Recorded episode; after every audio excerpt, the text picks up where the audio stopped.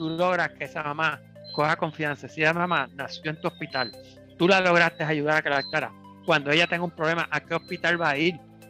Al que lo ayudó.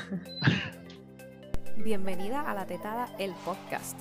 Un espacio lleno de amor maternal y libre de ruidos, donde compartiré contigo las recomendaciones más actualizadas sobre la lactancia, la maternidad y todo lo demás. Soy la doctora Lorimar Ortiz, médico de familia, esposa, madre lactante y consultora en lactancia. Al escuchar este podcast tendrás la información que necesitas para navegar tu lactancia y maternidad con muchísima seguridad y confianza. Ahorita usted mencionó sobre eh, la confianza, ¿verdad? cómo uno fácilmente eh, en nuestro sistema le destruimos la confianza a mamá.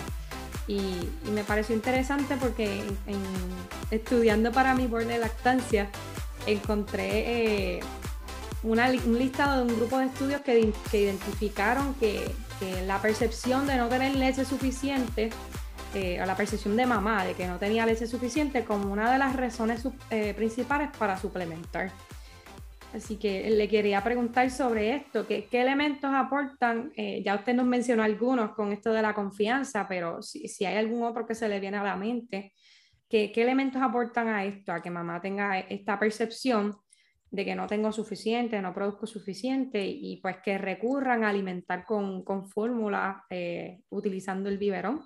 ¿Qué otras cosas eh, pueden afectar esto?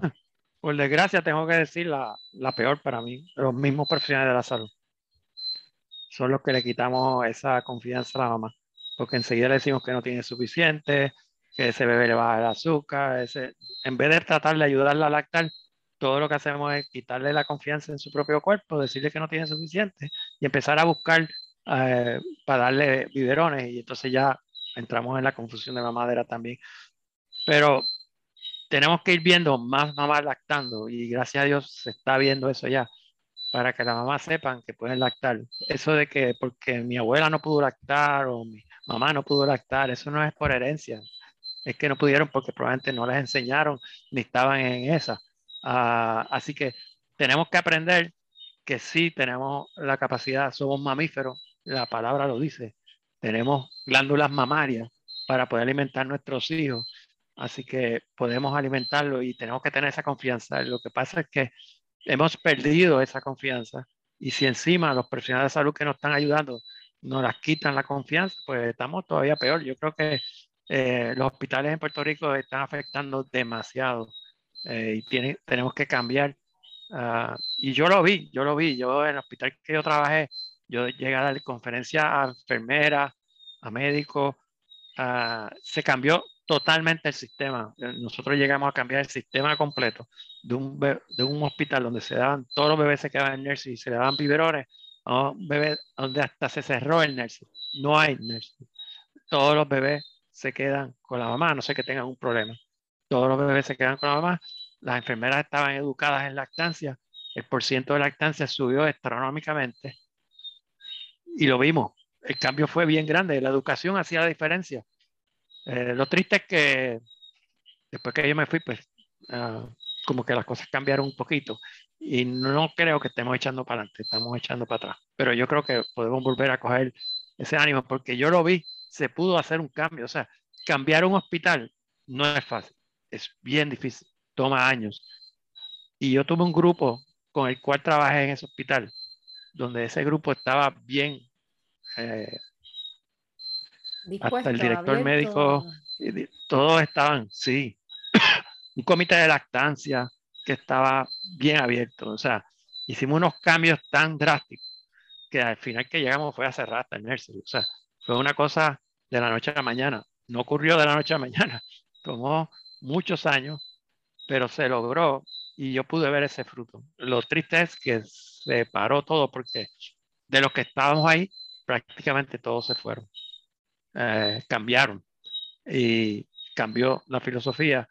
Ah, las fórmulas tienen mucha fuerza, meten mucha propaganda, mucho dinero y pueden cambiar eso. Y lo están cambiando. Pero yo creo que podemos volver de nuevo, porque la experiencia que tuve yo fue tan buena.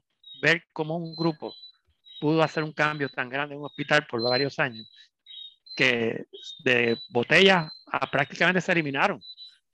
Nosotros estuvimos a un paso, a un paso de hacer el hospital amigo del niño. El único paso que nos faltó fue eliminar que el hospital no comprara la forma. O sea, que la comprara, que la comprara Sí.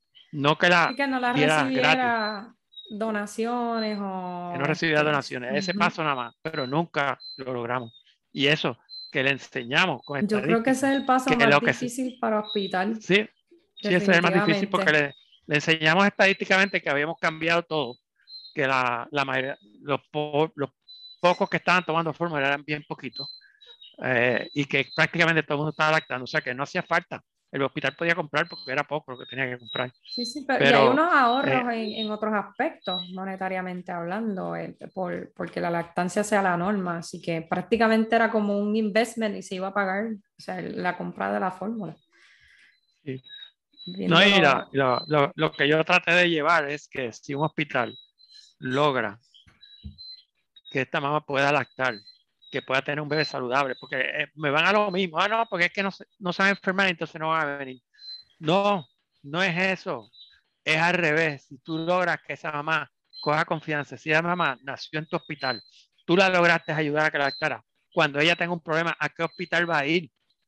Exacto. Al que lo ayudó. claro. ¿No entienden eso?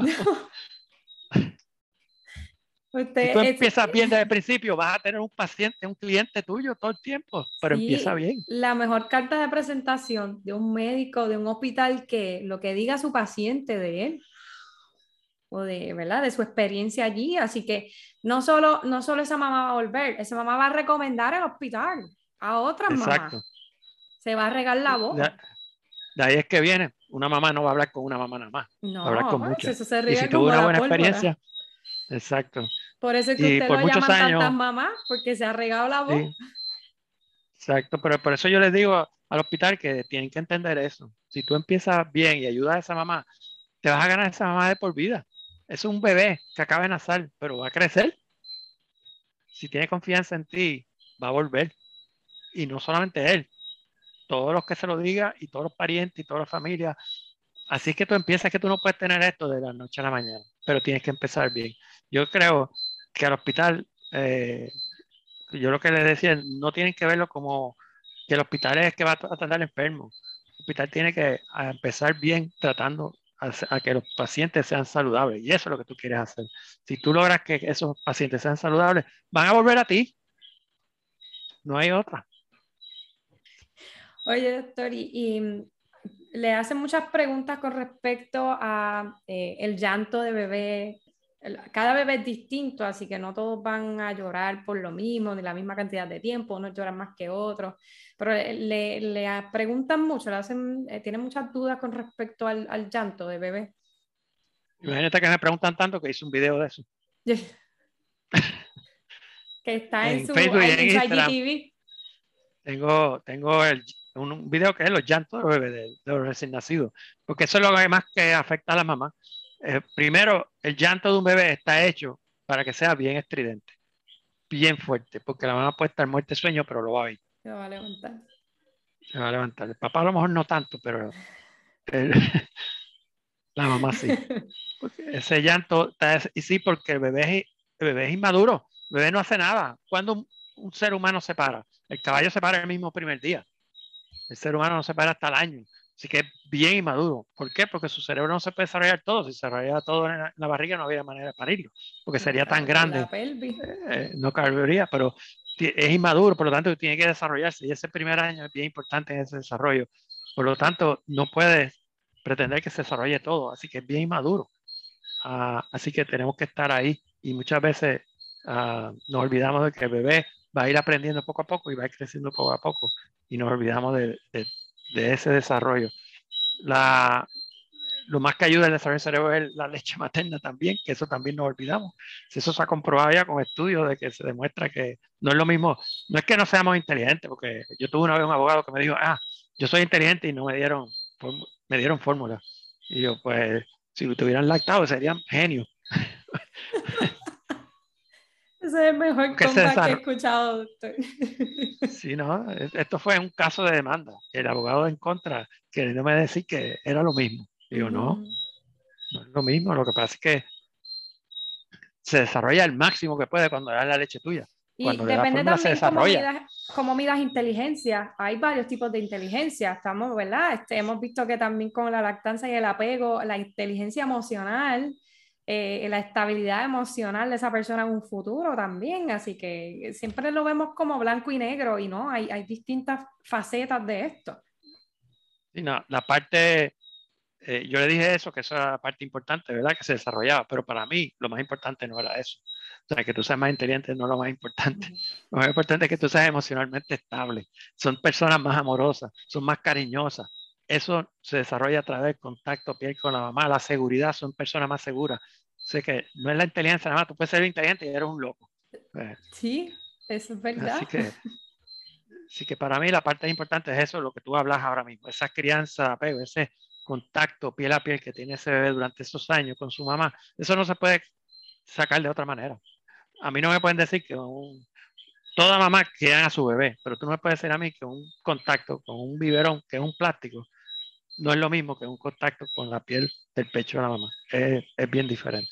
Y ese contacto piel a piel es importante para todos los bebés. De hecho, eh, la, Organización Mundial de la Salud recomienda el piel con piel sin importar el método que se va a utilizar para alimentar. Que a veces pensamos que ah, el bebé no va a ser lactar, pues no, no necesita piel con piel. No. No. No es así, todo bebé lo necesita.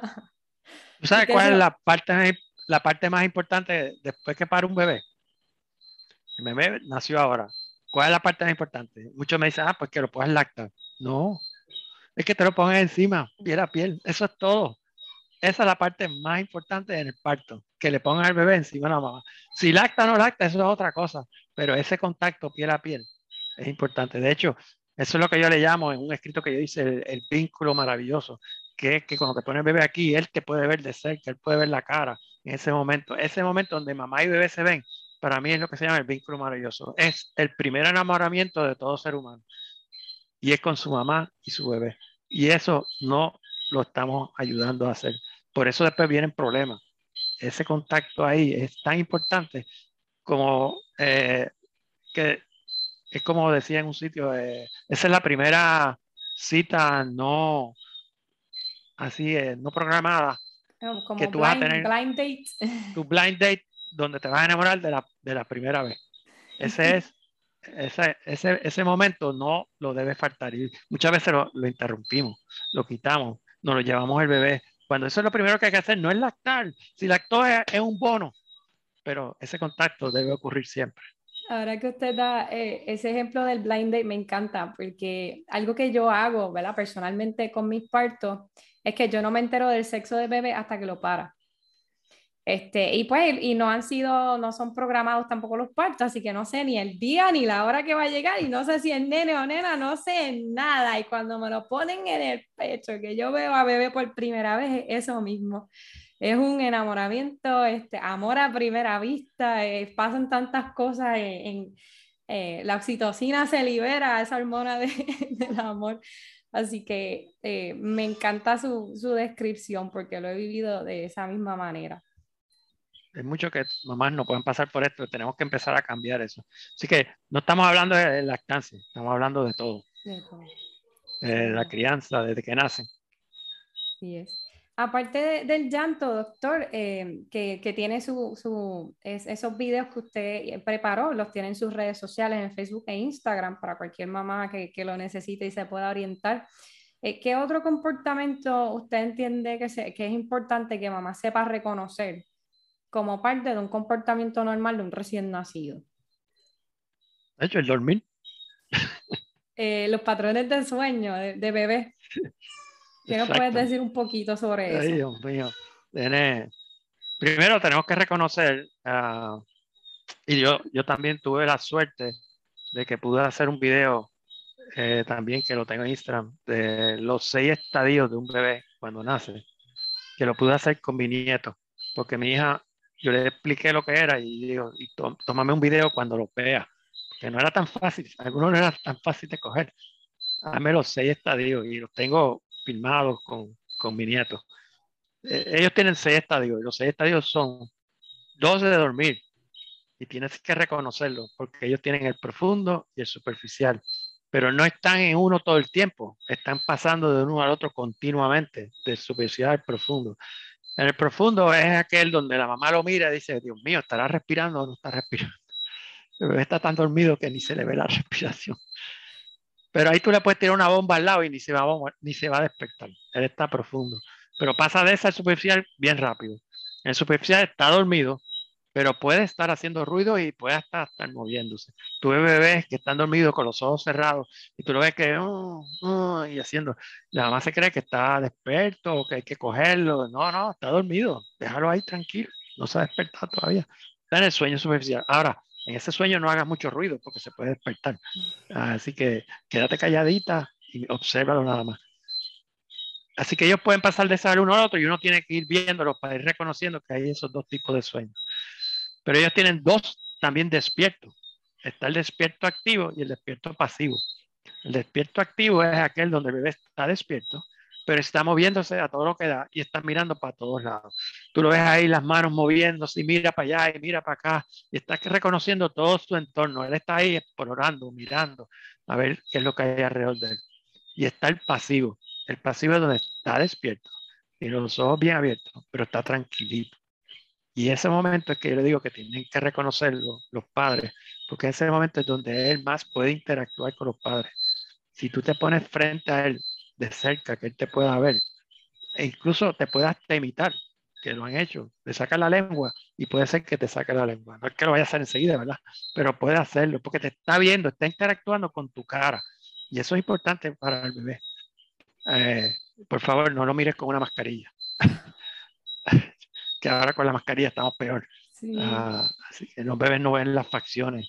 Así que, pero ese, ese, ese instante ahí, en ese momento, puede interactuar contigo y ese es el mejor momento para hacerlo. Pero lo mismo, esto puede pasar de un rato al otro, o sea, puede estar activo, puede estar pasivo y puede ir cambiando. Así que tú tienes que ir identificando.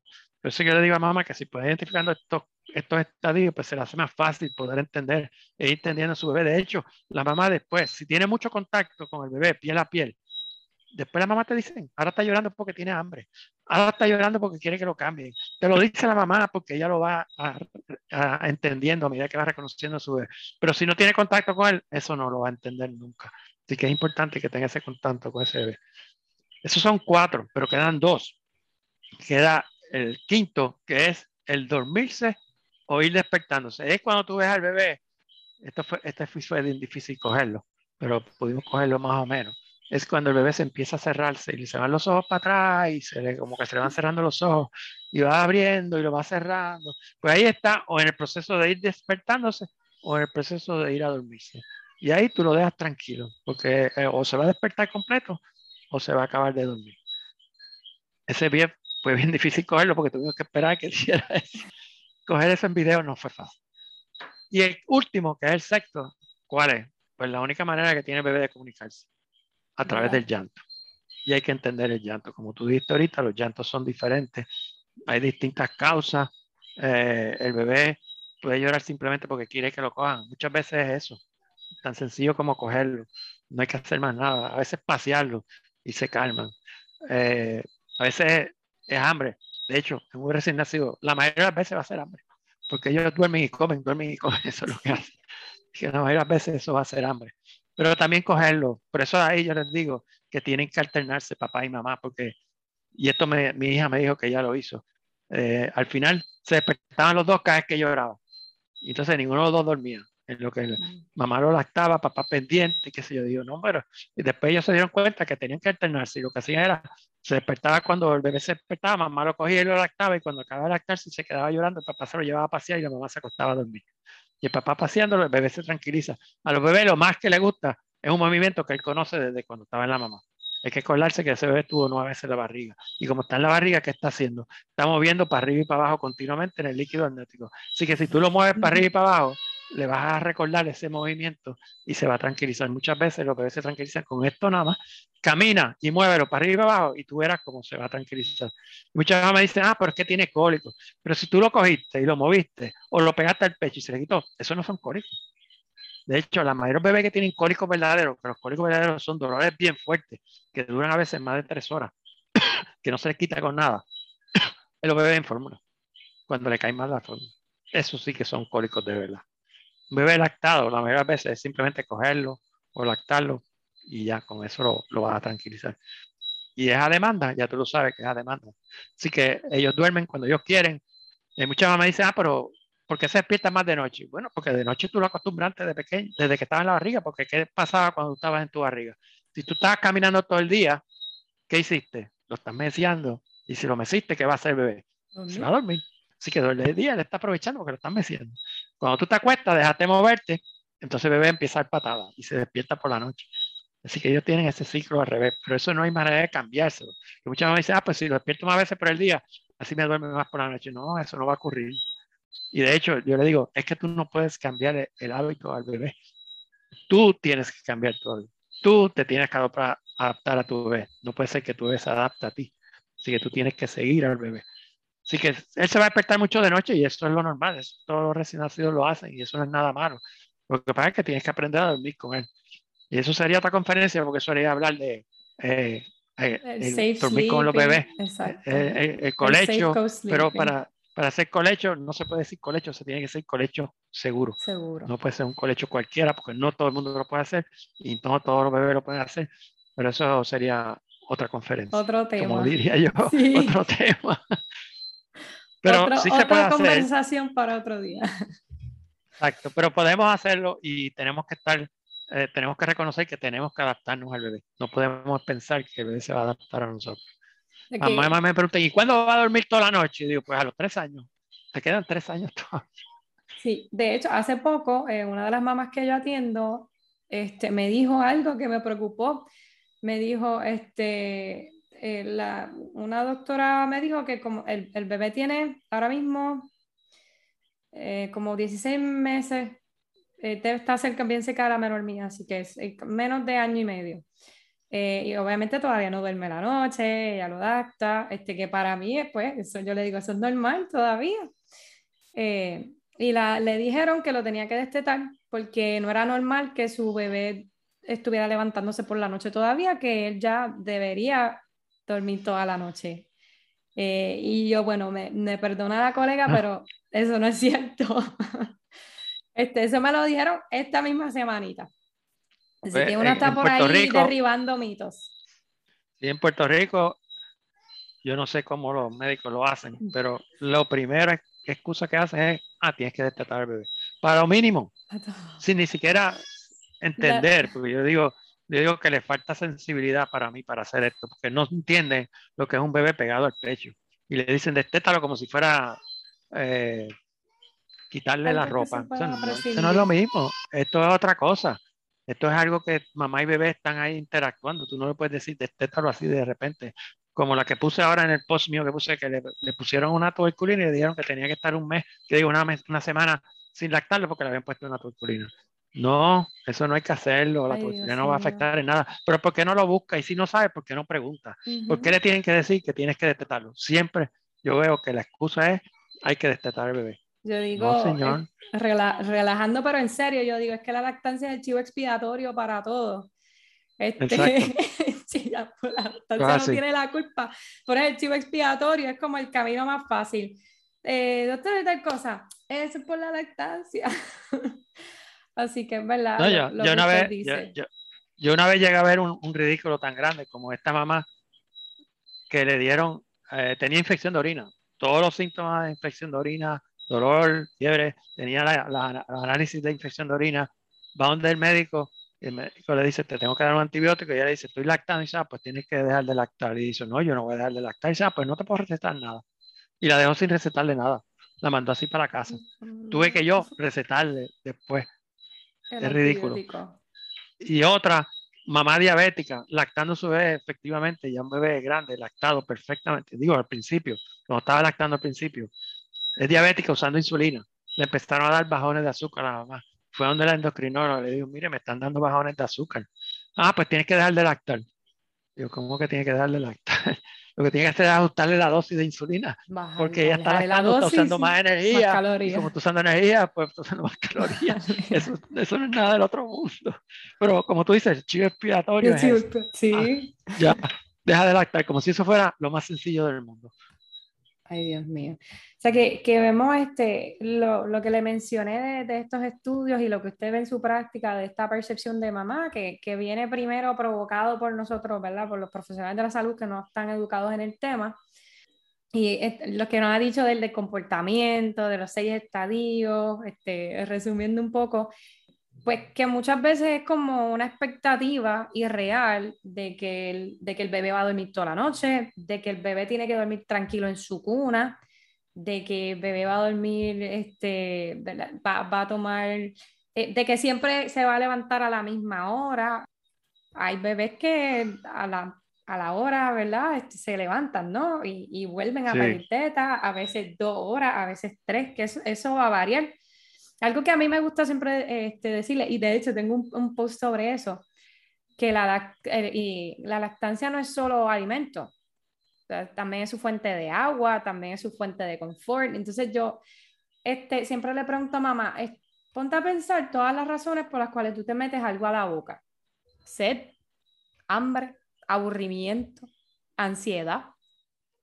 Un adulto come y se mete, o se mete chicle con todas esas razones. Pues ¿por qué tenemos esas expectativas irreales para un bebé? El bebé también. Él tiene este, que buscar. Y, se, quedan como que, oye, es verdad. Pues, pues, lo que pasa es que para todo, eh, para el bebé es más fácil, para nosotros no, nosotros tenemos que buscar un millón de cosas que nos resuelvan. Para el bebé se resuelve con la teta. Sí, exacto. Y como dice la doctora Parrilla, que lo dijo en tu en la entrevista que tú le hiciste, eh, la, lactancia no es lo difícil, la crianza, es lo que es difícil. Criar un bebé no es fácil. Así que, y tenemos muchas percepciones de que el bebé va a dormir rápido, eso no va a pasar, hay que tener cuidado, eh, los bebés son diferentes, no hay un bebé igual, así que todos son completamente diferentes. Así que la crianza no es fácil y tenemos que estar uh, tenemos que aprender y tenemos que educarnos un poquito más en esto para poder, eh, eh, poder lograr, porque a la larga lo que, va, lo que vamos a hacer, si podemos hacer la crianza apego, vamos a ser una persona más saludable, aunque no sea lactado, más saludable, más emocionalmente estable, porque ahora mismo lo más que tenemos que evitar es la violencia. Y cuando no creamos con crianza apego, esos niños van a ser violentos. Le estamos enseñando muchas cosas que son violentas.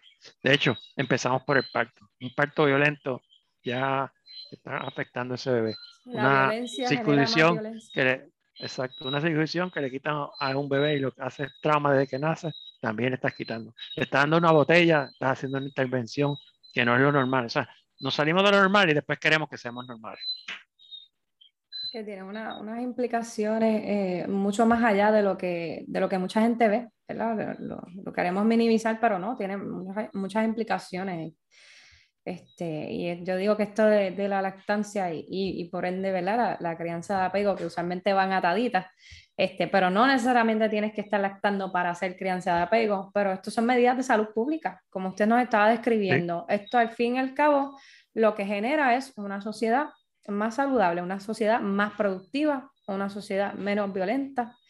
Este, que todos queremos eso realmente, o sea, que qué persona no, no, quiere la paz, no quiere el amor, no quiere ver una sociedad más productiva, que nuestros hijos y nuestras futuras generaciones salgan adelante, que tengan un, un mejor mañana, que, que, tengan un mejor, eh, mejores oportunidades de lo que nosotros tuvimos con, con el momento que a cada uno le tocó vivir. Así que definitivamente eh, seguiremos trabajando. Yo sé que, que usted no, no, se cansa, que, o, si se cansa, que cobra la energía rapidito y sigue para adelante. Seguimos, seguimos. Así que, este, ya y, que... Y, más cuando, y más cuando tenemos juventud como tú que nos está impulsando ahí. Ahí vamos. Pues ya que, eh, aclaramos, eh, y gracias doctor por darnos esa información tan valiosa para que mamá pueda identificar todas estas cosas y, quizás recobrar un poco de esa confianza que, que, el sistema le ha quitado. ¿Qué otra, ¿Cómo también le podemos enseñar eh, o, o, ¿cuáles indicadores le podemos decir a, ella para que ella sepa que la lactancia le está yendo bien? Bueno, para mí lo, lo, principal es que, que, la, que, se eduque y que la eduquemos y que eduquemos a los profesionales de salud a saber cómo pegar el bebé correctamente. Debiéramos empezar por el parto humanizado, como te dije al principio, y el gateo hacia el pecho, pero eso eh, no lo hacemos todavía, pero podemos enseñar a un bebé. La, la clave que yo le digo a la mamá es, si te duele, algo está mal. Nunca debe doler. O sea que si te está doliendo, no esperes, porque yo he visto mamás que me han llamado a mí al mes, a los dos meses, con los pezones todos lastimados, sangrantes, esbaratados, y por qué no tienes que esperar porque no duele. Yo le digo a la mamá, para mí, pónganlo como igual. Dolor significa que bebé no está tomando leche suficiente. Así que mamá está sufriendo porque le duele y bebé está sufriendo porque no se está alimentando bien. Así que no debe doler. Así que eso hay que corregirlo lo más pronto posible. Si duele, algo está mal y hay que corregirlo. Pueden ser muchas cosas. La mayoría de esas es la posición, pero puede haber frenillo y puede haber otras cosas más. Pero no debe doler. Lo segundo, bien importante, estar seguro que el bebé está orinando. Eh, la orina tiene que ser clarita, no puede tener manchitas rositas. Uh, en el hospital a veces puede tener uno o dos, pero después no debe seguir teniendo. en, el eh, primer día, primeros dos días, más allá de eso. Sí, eso puede ocurrir. Eso va a ocurrir, pero después de eso no. Eh, debe de evacuar, estamos hablando de un bebé recién nacido, ¿verdad? Debe evacuar varias veces, así que estamos hablando de peso y, eh, eh, perdón, este, orina y, evacuaciones. Pero lo más que nos va a ayudar es el peso. O sea, si tenemos que seguir un bebé bien de cerca en el peso, porque eso es lo que nos va a ayudar a saber y poderle confirmar a la mamá para que lo vea en algo real de que sí está tomando leche, porque si el bebé no está aumentando peso, ella no lo va a creer. Puede estar orinando, pero a lo menos está tomando suficiente. Pero el peso, si ellos, ya tú sabes que en el primer semana ellos bajan de peso. Bajan, no deben bajar más de un 10%, pero siempre bajan un poquito de peso. No siempre, porque algunos lactan también que no bajan, pero eh, pueden bajar de peso la primera semana. Sí, sobre todo mamás que ya han lactado anteriormente, que tienen mucha leche. Ah, para la segunda semana tiene que haber llegado por lo menos al peso de nacimiento. Y para el mes tiene que haber llegado por lo menos a como una libra de haber aumentado de peso. Pero yo eh, le digo que estas primeras primeros días después de nacer, para mí lo más importante es seguirlo con peso. Y ahora que estoy trabajando por telemedicina, que no puedo ver los bebés tanto, yo le digo, pésamelo cada tres días. De hecho, me tuve que inventar eh, cómo pesarlos en la casa para tener una idea. Es con el bebé y la mamá y restando. Eso no es un peso ideal. Eso no es ideal. Pero yo lo que quiero saber es la diferencia entre lo que pesaste hoy y lo que pesó aquí a tres días. Porque eso es lo que me va a ayudar a mí, a por lo menos yo saber que el bebé está tomando leche y va a darle la confianza a la mamá, porque si la mamá ve que está aumentando de peso, ella va a estar tranquila. Si ella ve que no está aumentando o está bajando, pues no, no va a creer que se está alimentando bien.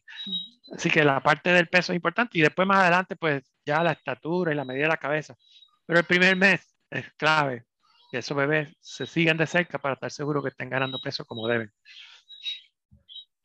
Ay, yo creo que, que, eso del peso es bien importante y aunque, ¿verdad? Este, es una manera para resolver eh, lo que usted le dice de, que se pese, no estamos midiendo transferencia luego de una toma, que para eso es que se necesita, ¿verdad? Una balanza súper especializada, este, pero definitivamente resuelve, es un resuelve, especialmente ahora en la pandemia y con telemedicina. Eh, definitivamente ayuda. Este... y, yo lo, y yo mando al pediatra también, yo le digo, como yo, yo no los veo, porque yo no estoy en mi oficina, los mando, pero cuando estaba en mi oficina yo los veía bien rápido, si tenía que verlo en tres días, yo le daba cita en tres días, si yo sabía que ese bebé no estaba ganando peso, pues lo veía bien rápido, pero ahora lo que hago es que le, le, digo que lo, lo, pesen así, pero también que lo lleven al pediatra y que me mande los pesos, yo quiero ir viendo los pesos para ver cómo va, y también que me diga qué le dijo el pediatra.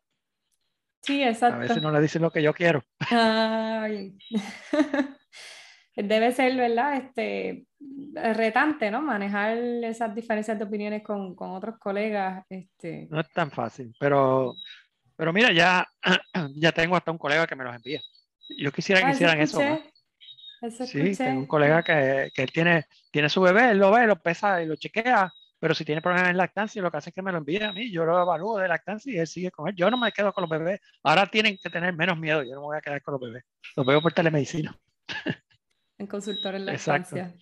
Sí. sí, los podemos ayudar y, y, estoy contento porque he visto que este pediatra me manda a los pacientes y yo los ayudo. Y, y es, es, como cuando yo le mando a un endocrinólogo, se lo mando a un, pues mira, si tú no sabes de lactancia, pues yo te ayudo. Y a la misma vez vete educándote tú también. Como hice yo, porque yo lo hice.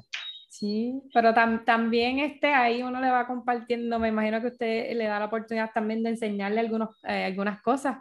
Cuando, le, cuando no sé si tiene la oportunidad también de discutir el, el caso, ¿verdad? De, de, médico a médico, pues también uno aprovecha y le da su, sus pinceladas para que vaya aprendiendo sobre el tema. Todavía no, no he tenido una conversación con ellos, pero sí sé que la mamá sí lo ha tenido. Así que yo le explico a la mamá lo que estamos haciendo para que se lo explique él. Y yo creo que este que me está enviando ya lo entendió porque ya me lo envía rápido. Sí.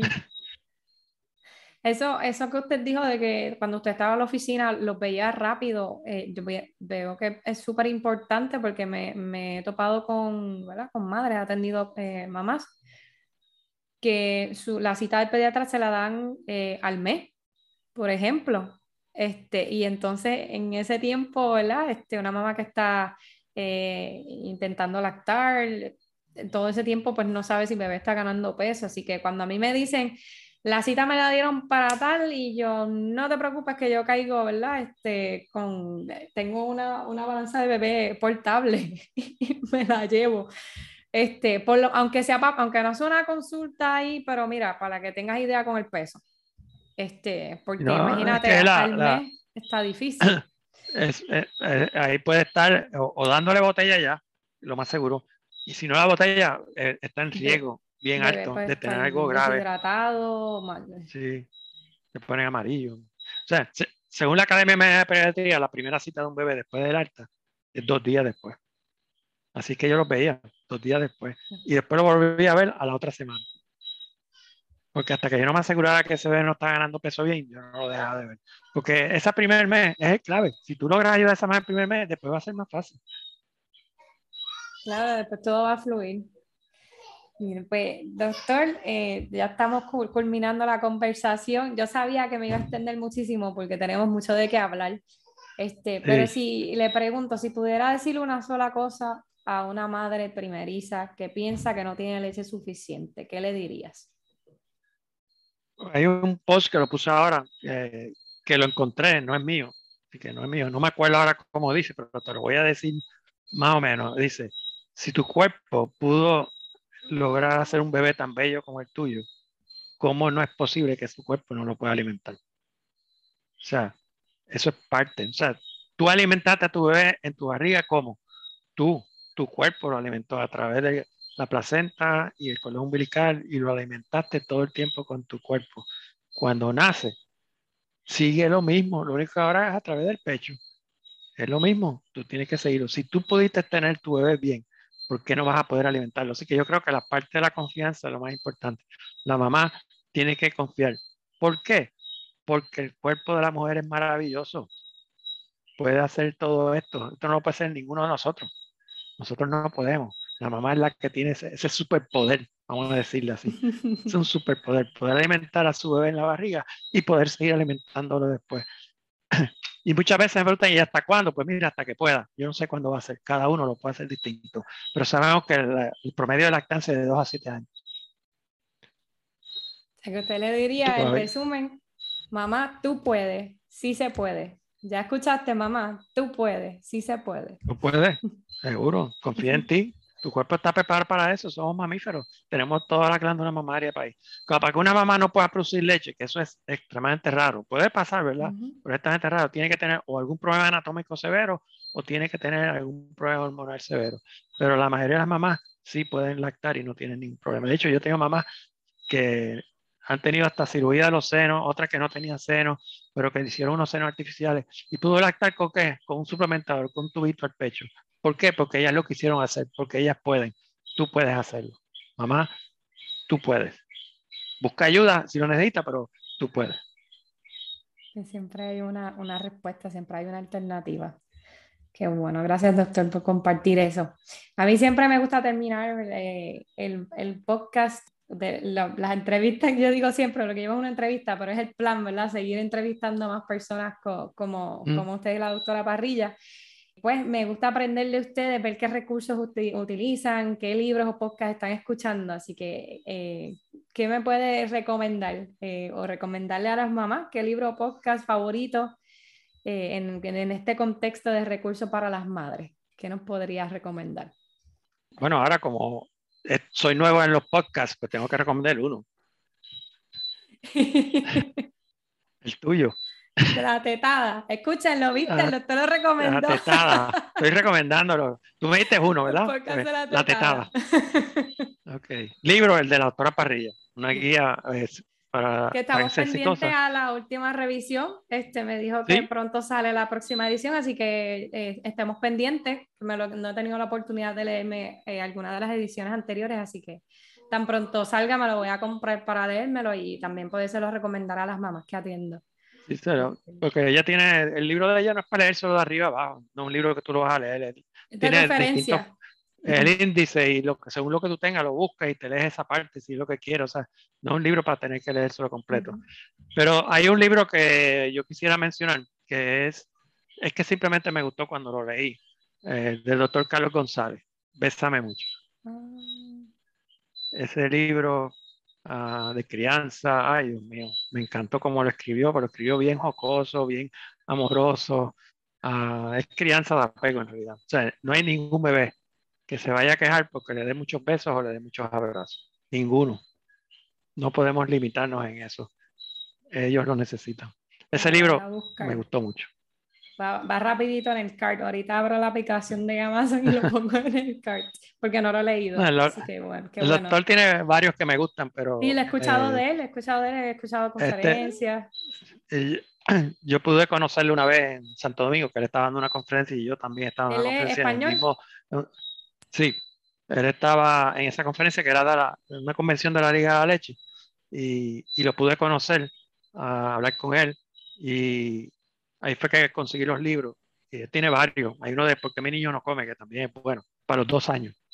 La mamá es que tiene problemas de los dos años que se le da ese libro. Pero el de sabe mucho, se lo recomiendo. Muchas gracias por esa recomendación. Eh, para las mamás, usted es famoso aquí en Puerto Rico, así que casi todo el mundo sabe eh, cómo contactarlo, pero si hay alguna madre que está escuchando este episodio y, y no sabe cómo contactarlo, eh, compártenos, ¿verdad? ¿Cómo lo podemos conseguir en, las redes sociales eh, y, su, y para telemedicina? Ok, bueno, como ahora eh, que conste que no me he retirado. Porque mucha gente dice que me retiré, no. Mm. No, es que no estoy en la oficina, estoy tras mi rol, estoy por telemedicina ahora desde mi casa. Estoy trabajando de lunes a viernes, de 11 de la mañana a 5 de la tarde, contestando llamadas. Si no le contesto enseguida, por favor, no se asuste que estoy contestando otras llamadas, pero cada vez que yo veo una llamada las pongo en lista y si quieren, mándame un mensaje primero y yo lo voy a poniendo en lista según me vayan llegando yo lo voy a ir llamando. ¿Eh? ¿A cuál teléfono? Pues al 787-398-0237. 787-398-0237. Eh, ese es mi teléfono privado, mi celular privado, ahí me pueden escribir. Eh, si quieren una cita, simplemente escriban que yo le voy a, a, tratar de comunicarme con ustedes lo más pronto posible. Así que si a veces no lo puedo llamar en la mañana, estoy seguro que lo voy a tratar de llamar en la tarde. Tengo mi, mi página, eh, doctor Mario Ramírez Carmuega, es mi Facebook, que lo pueden entrar y seguirme ahí. Eh, tengo Instagram que está por DR Mario TV. En Facebook y en Instagram están los videos, pero yo creo que en Instagram se consiguen más fácil porque todos están bajo, los IGTV, que se ven todos ahí yo tengo eh, la serie que hice con mi nieto desde que nacen hasta el año, de las cosas que van haciendo los bebés. Tengo el de los estadios que te dije, tengo las posiciones, cómo pegar el bebé. Así que hay varios que pueden ir viendo ahí. Y tengo también Twitter, eh, arroba de Mario Ramírez, que lo tengo ahí. Eh, y tengo una página de YouTube, de Mario TV también, como el Instagram. Pero como ellos me quitaron dos de mis videos más vistos, pues me dijo un poquito molesto. Sí. Bueno, el más que yo tenía que se, que se había visto en YouTube era el de cómo pegar el bebé al pecho, hecho por, con una mamá en mi oficina. Y no sé si cuántos views tenía ya, porque tenía muchísimos, y de repente me lo quitaron hace como unos dos años atrás. Así que lo que hice fue que hice uno con mi bebé artificial y mi teta artificial y lo hice en Instagram. Así que lo tengo ahí. Así que lo pueden ver ahí. Ah, para que ya no tengan excusa, para que no me digan que es que, que se ve la teta y nada de eso. Sí, se reinventó, pero igual sabemos que la pecho es algo el pecho es algo natural y para eso es que fueron hechos, para alimentar a nuestros bebés. Sí, no, lo, raro es que me quitaron ese, que era el más que tenía. Exacto, me quitaron ese que es más que tenía, sin embargo tengo otros que se ven los pechos igual y no los quitaron. Y no los quitaron. Pero son, son este, pero, pero sigue, si quieren, si quieren ver, si quieren ver YouTube, eh, lo pueden ver, está DR Mario TV. Tengo una página, todavía se ve. Pero sabemos que está menos activo ahí. Están más sí, porque tiene, tiene todavía, todavía tiene el video de, de bebés suplementando con un tubito para los que quieren hacer Yo le he enviado ese video a pacientes míos, el video de usted, así que muchas gracias por hacerlo. es un excelente recurso. Bueno, pues. Pero ahí, ahí, ahí hay uno, hay uno de cómo, de cómo tranquilizar al bebé en ese video que no está en Instagram, está en YouTube nada más, si lo quieren ver. Ahí tienen muchísimas, muchísimas mamás que, que las ha podido ayudar compartiendo todos esos recursos y que es gratuito, ¿verdad? Lo hace con, con mucho amor porque esta es su, su, una de sus misiones de vida. Así que muchas gracias por eso, por todo, por todo lo que hace y, lo, que seguirá haciendo. Y tú sabes que hacemos un Facebook Live todos los lunes con Maritza Medina. Sí. Que también lo tenemos, que es gratuito. Eh, a veces alguna mamá me pregunta, ah, pero ¿cuánto, por qué usted cobra esto? Y digo, bueno, yo, lo que yo cobro incluye todo, todo mi, mis páginas, que son gratis. O sea, yo te puedo cobrar por, por teléfono lo, lo, que hablé contigo, pero tienes mi Facebook, tienes mi Instagram, tienes el, el, YouTube y tienes también lo que hago por, por, los Facebook Live de, con Marisa. Todo eso es gratis. O sea, el valor que estás recibiendo es mucho. Eso es verdad. Y, y, crear todos esos recursos toma tiempo.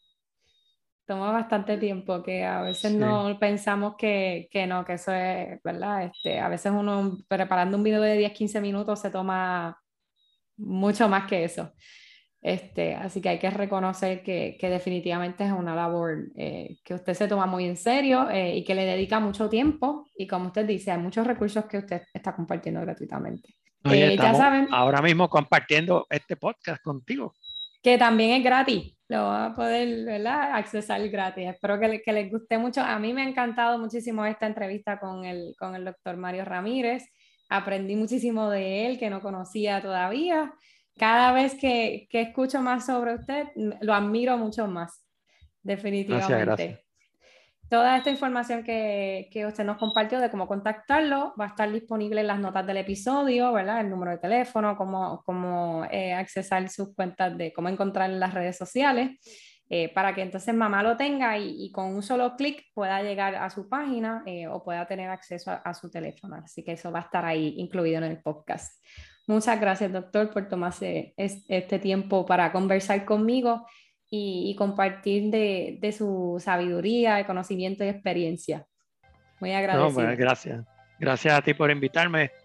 Como dijimos al principio, esto es una primicia, es mi primer podcast que comparto contigo. Gracias por invitarme. Uh, pero que vengan muchos más. Como, y te por lo menos de mi parte, probablemente lo invite de nuevo a otros temas. No, por eso te digo, como te dije al principio, espero que no sea el último. Estamos para ayudarte en todo lo que tú quieras, porque sabemos que lo que estás haciendo es para la salud de nuestro pueblo y eso es lo que queremos. Así que gracias por hacer este podcast.